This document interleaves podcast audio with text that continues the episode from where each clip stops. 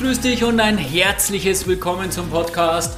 So geht erfolgreiche Baustellenabwicklung. Ich bin Stefan Hufetinger und ich helfe dir dabei, deine Baustellen stressfreier und erfolgreicher abzuwickeln. Ich freue mich heute wieder total, dass du dabei bist und ob ein Projekt klappt oder nicht, das entscheidet sich meiner Meinung nach sehr früh. Und genau deswegen ist so wichtig, dass wir uns darüber bereits klar werden und die Planungsphase gut durchplanen. Und zwar terminlich gut durchplanen, weil Planungsphase planen. Ja, planen tut man in der Planungsphase, aber der Planer, du als Projektmanager, als Projektleiter, als Bauherrenvertreter, du bist dafür verantwortlich, dass eben diese Planungsphase terminlich gut durchgeplant sind. Und da gibt's eben wenig gut durchdachte Steuerungsterminpläne, muss ich auch sagen. Und vor allem bei Großbaustellen geht das eben sehr, sehr oft so, dass Probleme für die Baustelle auftreten. Also ein unvorstellbar entscheidendes Thema für eine erfolgreiche Baustellenabwicklung.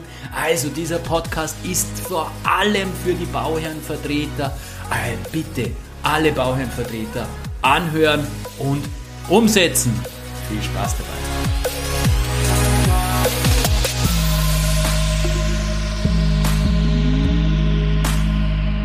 Vielleicht denkst du dir jetzt, jetzt kommt der Uferdinger auch nur mit der Phase vor der Bauausführung daher. Der soll sich als Über um seine Baustelle kümmern, aber nicht mitreden, wenn es davor geht. Naja, so ganz richtig ist das nicht, weil ich habe schon auch einige Bauvorhaben gehabt, die ich bereits im Vorfeld lang, bevor der Baubeginn war, betreuen durfte und insofern habe ich da natürlich auch eine dementsprechende Erfahrung und ich durfte auch schon einige Rahmenterminpläne gestalten, um eben im Vorfeld da steuernd einzugreifen angreifen. Und wir haben einfach in der Bauausführung immer wieder das Problem, dass wir baubegleitend planen. Und warum wird baubegleitend geplant? Ja, weil wir im Vorfeld die Dinge nicht zu Ende gebracht haben. Na, da gibt es ein verspätetes Materienrecht, da nochmal eine Umplanung, hier nochmal eine kleine Änderung.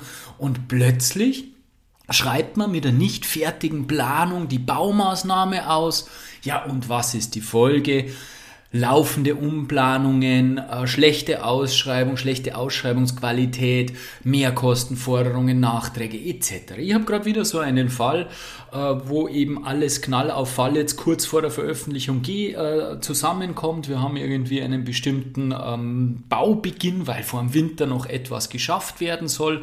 Daraus errechnet sich natürlich zurück, wann ich spätestens veröffentlichen muss und das ist jetzt mehr oder minder soweit. Ja, und was ist passiert? Wir haben noch kein Materienrecht, wir haben nur teilweise eine nicht fertige Planung, weil einfach im Projektvorfeld ne, die Zeit zu sehr ins Land gestrichen ist. Natürlich hat es wieder Unwägbarkeiten gegeben, natürlich hat es wieder Dinge gegeben, mit denen keiner gerechnet hat, aber sagen wir uns mal ehrlich, die gibt es bei jedem Projekt. Das heißt, ich muss im Vorfeld die Dinge sauber durchplanen, das, und zwar so, dass ich auch mit diesen Unwägbarkeiten leben kann, dass mich diese Unwägbarkeiten nicht in die Bredouille stürzen. Und Planung ist einfach das halbe Leben. Ich für mich persönlich plane auch jede Woche im Detail durch, für mich, für meine To-Dos, für meine Aufgaben und das nimmt natürlich Zeit in Anspruch, aber ich sage da, ah, diese Zeit kriegst du doppelt und dreifach zurück. Was ich dir damit mitgeben will, ist natürlich auch die Planung für ein Projekt, auch die Planung für die Vorphase eines Projektes nimmt natürlich Zeit in Anspruch. Wenn du da überlegst, wann muss ich die ganzen Planer beschaffen, dazu kommen wir noch später mehr, wann, wann muss ich Materienrechte einhängen und wie schaut das Ganze aus, wie ist das Vergabeverfahren und so. Natürlich kostet das Zeit, natürlich muss man sich da gerade für ein Großprojekt wirklich einmal hinsetzen und das alles im Detail durchdenken. Aber du kriegst diese Zeit Zeit doppelt und dreifach zurückerstattet. Zum einen natürlich, weil du dadurch Zeit gewinnst, zum anderen aber auch, weil du weit weniger Probleme hast. In der heutigen Podcast-Folge werden wir uns zunächst einmal kurz über das Thema Terminplanung im Allgemeinen unterhalten, was für Arten von Terminplänen gibt. Dann schauen wir uns ein paar Grundlagen zum Thema Terminplanung an und dann eben im Endeffekt die wichtigsten Elemente einer Terminplanung in der vorvertraglichen Phase, um eben das sauber unter einen Hut zu bekommen, um eben zu gewährleisten, dass du nichts vergisst, dass alle äh, Themen be be bedacht und behandelt sind, sodass man eine saubere Struktur in die Vor Vorprojektphase hineinbekommt. Die Literatur geht von, naja, von vier verschiedenen Terminplänen aus. Ich habe mich da jetzt auch noch mal kürzlich äh, mit der Theorie dahinter intensiv auseinandersetzen dürfen, weil ich das in meiner vierten Klasse in der HTL unterrichtet habe, das Thema Terminplanung. Und deswegen habe ich mich eben da kürzlich damit auseinandergesetzt. Also wir haben grundsätzlich vier Terminplane zum äh, Terminplanarten, wenn man so will. Zum einen den Rahmenterminplan oder den Meilensteinplan, dann den General Generalterminplan, als drittes den Steuerungsterminplan und als viertes den Detailterminplan oder auch Bauzeitplan, wie wir, wie wir die letzten zwei nennen. Aber da kommen wir jetzt gleich dazu. Schauen wir es uns ein bisschen genau. Also die ersten beiden, der Rahmenterminplan oder Meilensteinterminplan und der Generalterminplan, der ist eben für die langfristige, die beide sind für die langfristige Terminplanung auf Seiten des Bauherrn eigentlich äh, wichtig. Die erste, der erste, der Rahmenterminplan, der ist wirklich eine Abbildung des kompletten Projektes, ähm, bildet eben dieses Projekt sehr grob ab und ist für die langfristige Terminplanung gedacht.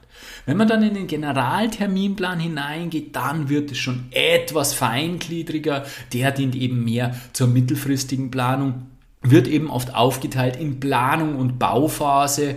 Äh, trotzdem ist der Detaillierungsgrad natürlich nicht so fein. Die Balken gehen oft über mehrere Wochen.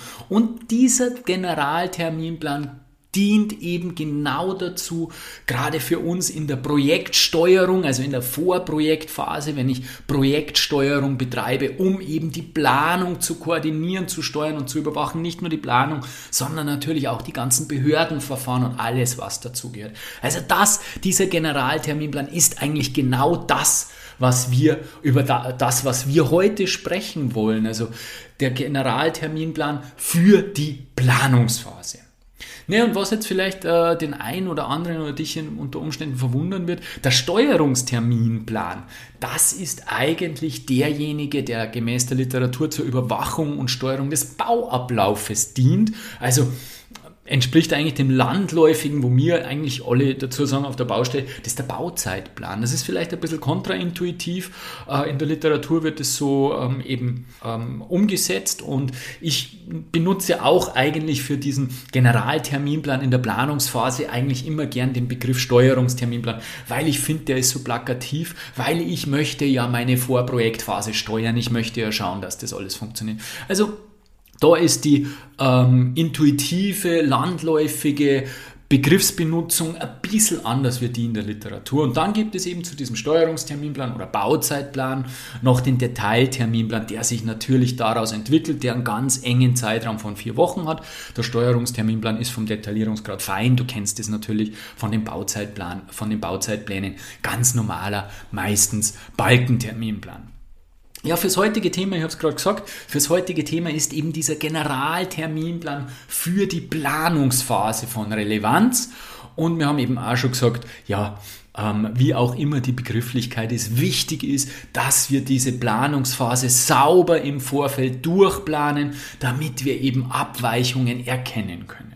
Ja, noch ein bisschen mehr Theorie braucht man fast, aber nicht viel. Ich halte mich diesbezüglich so kurz, wie es irgendwie geht, aber ich finde es auch ganz, ganz gut, wenn man sich äh, mit der Theorie von äh, den Terminplänen einmal wieder beschäftigt und ein bisschen, ein bisschen befasst damit. Also mir hat es gut getan, mich mal wieder da hineinzudenken, wie ich eben den Unterricht für die HTL vorbereitet habe. Natürlich hat man laufend mit diesen Dingen zu tun, aber gerade so bei diesen ähm, Anordnungsbeziehungen ist es doch recht spannend gewesen, äh, sich das wirklich nochmal im Detail durchzudenken und äh, da, da, da begreift man es natürlich in einer anderen Tiefe. Also grundsätzlich möchte ich jetzt auf ein paar Punkte zu den, äh, zur Theorie oder zum Grundlagen zur Terminplanung eingehen. Zunächst einmal muss uns klar sein, dass es eine Vorwärts- und eine Rückwärtsrechnung gibt. Das ist logisch, oder? Also wir können entweder vorwärts rechnen, das heißt wir gehen vom Anfangstermin aus und rechnen eben in Richtung Endtermin oder eben genau umgekehrt, wir gehen vom Endtermin aus und rechnen zurück. Beides sinnvoll, beides bedingt sich irgendwo auch gegenseitig und es macht auch immer Sinn, eine Vorwärtsrechnung mit einer Rückwärtsrechnung zu plausibilisieren. Dann gibt es die Unterscheidung zwischen einer Projekt- oder einer produktorientierten, produktionsorientierten, Entschuldigung, einer produktionsorientierten Terminplanung. Die projektorientierte, das ist die, um die es uns geht. Das ist das, oder um die es, um die es mir jetzt im Rahmen dieser Podcast-Folge geht. Da geht es um das lange, das, das dauerhafte Projekt. Das sind eben Meilenstein und äh, Terminplan oder Generalterminplan, wo ich wirklich als Projektsteuerer auf Auftraggeberseite das komplette Projekt im, äh, im Blick habe. Der produktionsorientierte Terminplan, das ist genau derjenige, der dann den jeweiligen Leistungsumfang, Produktion, also der quasi die Produktion des, der Baustelle, die Produktion des Bauwerkes im Blick hat und der bezieht sich eben genau auf den jeweiligen Leistungsumfang. Der wird vom Unternehmer, also vom Bauunternehmer angefertigt und ähm, ist für uns jetzt in diesem Fall nicht relevant ja ganz wesentlich bei der Terminplanung eben auch in der, ähm, ähm, in der Vorphase, also in der Planungsphase, sind die sogenannten Anordnungsbeziehungen. Die Definition einer Anordnungsbeziehung lautet wie folgt. Eine Anordnungsbeziehung ist eine logisch quantifizierbare Verknüpfung zwischen zwei Vorgängen. Und diese zwei Vorgänge werden bezeichnet als Vorgänger und Nachfolger. Soweit, so gut, kennen wir alle oder kennen vielleicht bei, einem, bei, bei, bei dir ist vielleicht schon ein paar Jahre her, wo du das das letzte Mal gehört hast, deswegen schadet es nicht, dass wir da nochmal eine kurze Wiederholung machen. Grundsätzlich gibt es vier ähm, Möglichkeiten der, der Anordnungsbeziehung. Es gibt die sogenannte Normalfolge, das ist die Ende-Anfang-Beziehung, also wenn irgendetwas fertig ist, beginnt das nächste. Zum Beispiel, wenn die Ausschreibung fertig ist, dann wird die Ausschreibung veröffentlicht. Ende Anfang. Dann gibt es die sogenannte Anfangsfolge, die besagt Anfang-Anfang-Beziehung. Also es äh, muss ein bestimmter, es, äh, nach einem bestimmten Zeitraum, nachdem etwas gestartet wurde, beginnt das nächste. Zum Beispiel drei Monate bevor die Ausschreibungserstellung begonnen werden kann, muss mit der Bodenuntersuchung begonnen werden. Zum Beispiel. Dann gibt es die sogenannte Endfolge, Ende, Ende. Das heißt, nach, nach einer bestimmten Zeit, nachdem irgendetwas fertig geworden ist, endet der nachfolgende Vorgang. Zum Beispiel Klassiker. Ich bin jetzt immer bei den Beispielen, wie du schon gemerkt hast, in der Vorprojektphase. Also ich äh, nehme bewusst keine Beispiele, die sich auf das Baugeschehen beziehen, sondern äh, bleibe eben gleich in der Vorprojektphase. Zum Beispiel zehn Tage nachdem die Zuschlagsentscheidung Entscheidung herausgegangen wurde, herausgegeben wurde, endet die Stillhaltefrist. Und dann haben wir nur die sogenannte Sprungfolge. Das ist eine Anfang-Ende-Beziehung. Das heißt, ähm, die Frage, die ich mir dort stelle, ist, wann muss begonnen werden, damit etwas spätestens zu einem bestimmten Zeitpunkt fertiggestellt werden kann. Äh, zum Beispiel wieder, wann muss die Fragestellung, wann muss mit der Einreichplanung begonnen werden, damit sie eben zum vereinbarten Termin mit der Behörde fertig ist. Das wäre eine Sprungfolge. Also das sind so die Anordnungsbeziehungen, die dir bewusst sein äh, dürfen, wenn du sowas anfertigst. Äh, natürlich denkt man da nicht immer in diesen Dingen, sondern ähm, ähm, ähm, macht einfach die Beziehungen, wobei es schon wichtig ist beim Project, du kennst es vielleicht selber, dass du eben diese, ähm, diese Art der Anordnungsbeziehung angeben musst und das natürlich schon einen Einfluss auf äh, die Logik im Terminplan hat. Also insofern solltest du dir schon bewusst äh, sein, was es für Beziehungen gibt und diese Beziehungen dann auch bewusst einsetzen.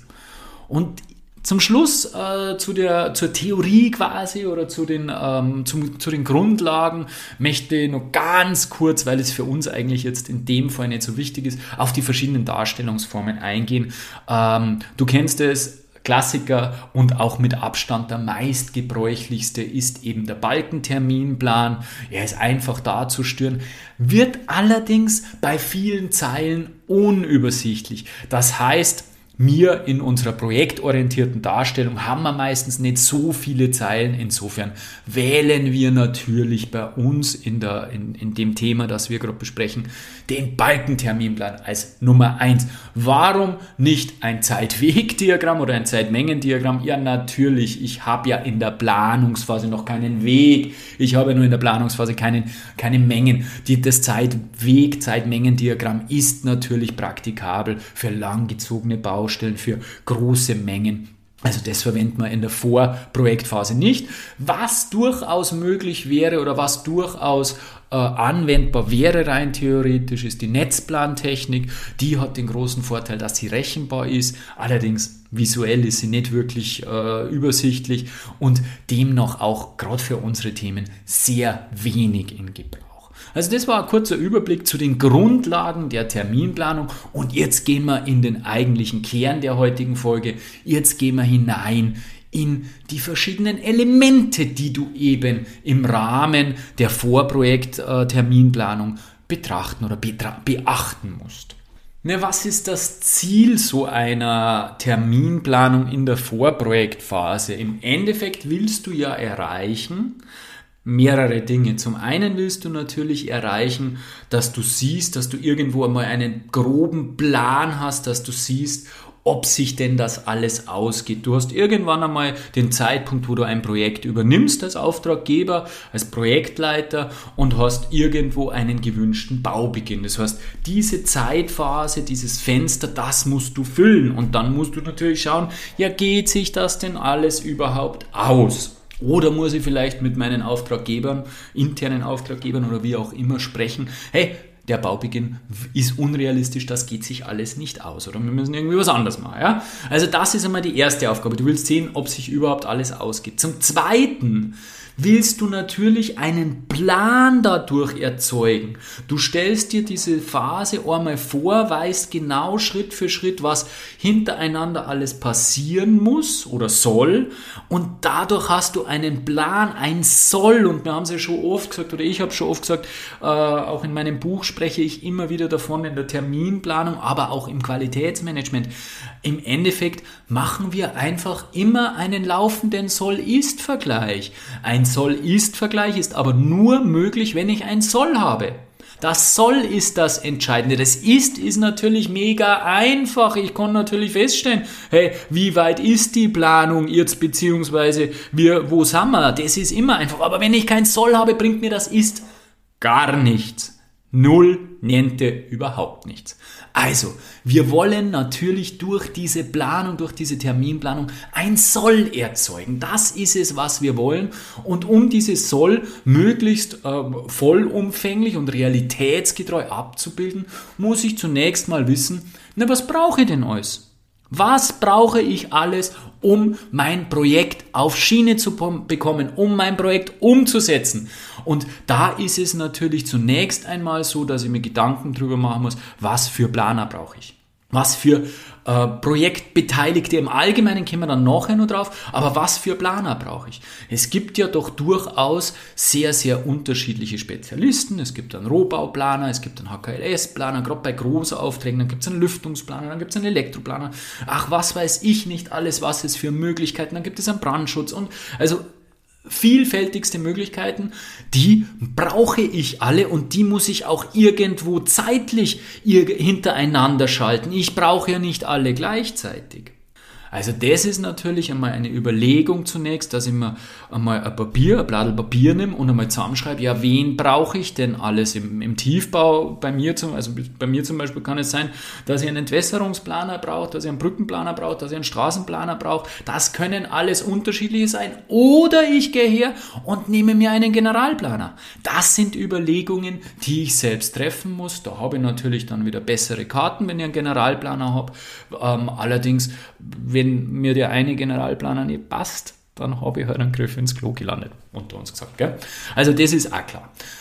Also, ich muss mir anschauen, was für Planer das ich brauche. Dann muss ich mir anschauen, wie denn die äh, Planungsphase strukturiert ist oder unterteilt ist. Also, habe ich eben eine Einreichplanung, habe ich eine Ausschreibungsphase, habe ich dann eine Ausführungsphase, die ich vor Baubeginn, also Ausführungsplanungsphase, die ich vor Baubeginn noch einhängen muss. Also, wie will ich bei den verschiedenen Planern meine verschiedenen Phasen haben, dass zum richtigen Zeitpunkt der richtige Planstand da ist, auf dem dann dann der nächste Planer wieder aufsetzen kann. Also, das sind zwei Überlegungen, die ich zu, zu Beginn der ganzen Thematik treffen muss, weil dann muss ich ja die ganzen Planer vergeben. Dann muss ich mir anschauen, wie lange, also ausschreiben, Vergabephase und dann muss ich mir anschauen, wie lang die Planung für die jeweiligen Phasen dauert. Also das ist relativ viel zum über, ähm, drüber nachdenken, vor allem wenn eben die, das Projekt ein bisschen größer ist, sprich wenn ihr ein paar mehrere Planer habt, hängt da schon echt ziemlich viel dran. Deswegen scheuen sich natürlich auch viele, so detailliert da hineinzugehen, weil Zeit drin steckt. Aber aus meiner Sicht, wie gesagt, ich habe es jetzt eh schon mehrfach erwähnt, ist es unerlässlich. Also habe ich dann einmal die Planer, gibt es aber dann sonstige Dienstleister auch noch, die ich berücksichtigen muss. Ein Dienstleister, der zum Beispiel sehr gerne vergessen wird, ähm, im, gerade im innerstädtischen Bereich sehr, sehr wichtig ist, ist der Kampfmittelsondierer. Ist mir schon ein paar Mal passiert, dass man die, dass wir die Tiefbaufirma, also die, die, die Spezialtiefbaufirma schon auf der Baustelle gehabt haben. Ja, äh, ich hätte jetzt gern die äh, Freigabe wegen Kampfmittel. Äh, unterschreibt mir die bitte. Und mir so, ah ja, na, unterschreiben wir da nicht, weil das haben wir uns noch nicht angeschaut. Also das ist zum Beispiel was, das vergisst man ganz gerne einmal, wäre ein sonstiger Dienstleister, den man unbedingt mit berücksichtigen muss. Genauso wie die Baugrunderkundung, die bodenchemischen Untersuchungen, eventuell eine Projektsteuerung, eine begleitende Kontrolle oder was halt sonst noch projektspezifisch notwendig ist. Das kannst nur du als Projektverantwortlicher wissen, ohne, äh, das ist ganz, ganz individuell projektabhängig. Ganz wichtig, Baugrunderkundung, bodenchemische Untersuchung und das bereits angesprochene angesprochene Thema Kampfmittelsondierung. Bitte vergisst es nicht. Ähm, Gerade bei der bodenchemischen Untersuchung ist die gesetzliche Lage sehr undurchschaubar, meiner Meinung nach. Also ich kenne mich ehrlich gesagt da nimmer wirklich genau aus. Du brauchst einen Spezialisten. Meine persönliche Empfehlung ist und meine Erfahrung ist wirklich, und das ist jetzt eigentlich was, was da nicht herkehrt, aber das möchte ich da trotzdem mitgeben. Meine persönliche Empfehlung ist, schreibe, wenn du einen größeren Erdbau hast, schreibe nie ohne Zwischenlagerfläche aus. Du wirst wahrscheinlich irgendetwas nachbeproben müssen. Und wenn du nachbeproben musst, dann musst du es irgendwo zwischenlagern. Ja? Und wenn du äh, eben nicht keine Zwischenlagerfläche hast, dann kannst du es eben nicht direkt aufladen. Das heißt, es kommt zu Mehrkosten. Hast du dagegen eine Zwischenlagerfläche ausge, ähm, ausgeschrieben, dann sagst bitte, lagert mal in der Zwischenlagerfläche äh, zwischen. Ich hole dann meinen äh, chemischen Untersucher, der sollte es anschauen und dann hast du dein Gutachten, das du für die Entsorgung von dem Material benötigst. Also das ist nur ein kleiner Tipp am Rande.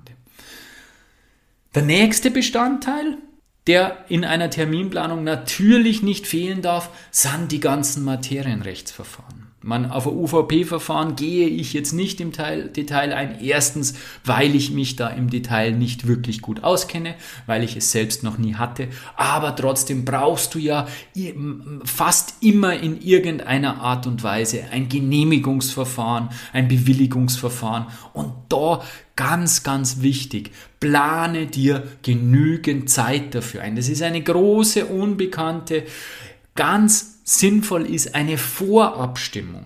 In dieser Vorabstimmung mit der Behörde kannst du das Zeitfenster abstimmen. Das heißt, du gehst einfach, bevor du diesen Plan aufsetzt, ganz zu Beginn, gehst du zu der Behörde. Normal hast du ja eh schon die Kontakte. Es ist ja nicht das erste Projekt, die für dich zuständig sind. Gehst hier und sagst, hey, das und das habe ich. Ich möchte gern da und da bauen. Wie schaut's aus? Wann sollen wir ähm, da dann einmal äh, eine Vorabstimmung, eine Ersteinreichung und was, was ihnen alles machen? Also so einen kleinen Zeitplan mit den Verantwortlichen von der Behörde äh, abstimmen und vor allem auch abstimmen, was sie denn alles brauchen dazu. Weil nicht, dass du dann eben dein äh, Projekt einreißt und dann habe ich auch kürzlich jetzt gehabt und dann kommt die Behörde daher, ja, eigentlich fehlt mir nur das und eigentlich müssen wir da nur ein Jahr messen, was dann natürlich ganz ungünstig ist und du verlierst dann ein Jahr, weil die Behörde natürlich sagt, ohne dass ich diese Messreihe habe, darfst du nicht einrechnen, beziehungsweise kriegst du kein Behördenverfahren. Also, da empfehle ich dir ganz klar, dass du eine Vorabstimmung mit der Behörde machst und in dieser Vorabstimmung eben die Rahmenbedingungen abklärst, damit da eben keine unerwarteten bösen Überraschungen auf dich zukommen. Ja, und dann haben wir noch kurz, ähm, also wenn alles erledigt ist, sage ich einmal, dann haben wir eben diese ganze Vergabephase. Dazu gehört für mich jetzt ist jetzt nicht ganz korrekt, aber ich, ich, ich fasse das jetzt einfach mal zusammen.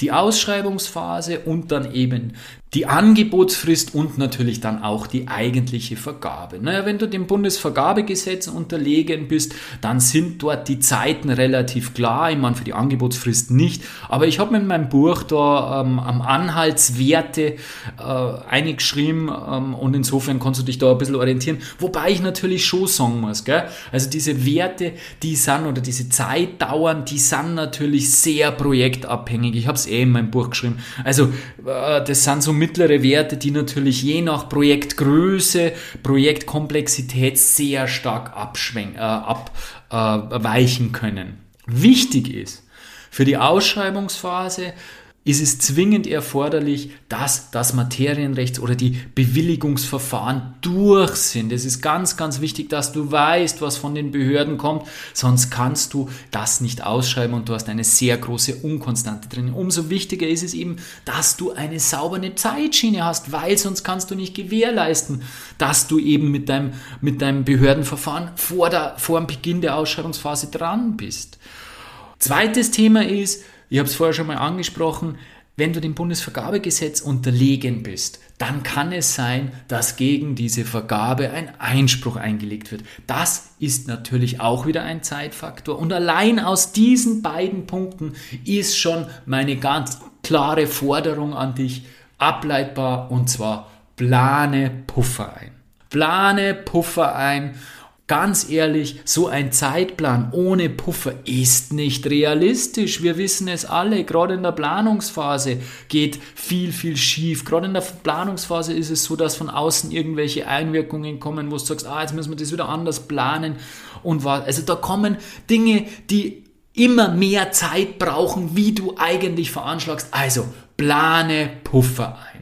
Andererseits ist es natürlich auch nicht realistisch, wenn du für jede Phase und für jeden Vorgang unendlich viel Puffer ansetzt. Also da kehrt ein realistischer Ansatz, nein, ein Ansatz, der eben dem Projekt entspricht, der deinen Erfahrungen entspricht, weil das Problem, was du hast, und das beschreibe ich im Newsletter eh ein bisschen, ähm, im, im, im, Newsletter zu, zu dem Podcast, gehe dann nur ein bisschen genauer auf die Puffer ein. Also wenn du noch nicht angemeldet bist zum Newsletter, wenn du das zukünftig solche äh, Infos auch haben willst, dann melde dich zum Newsletter an.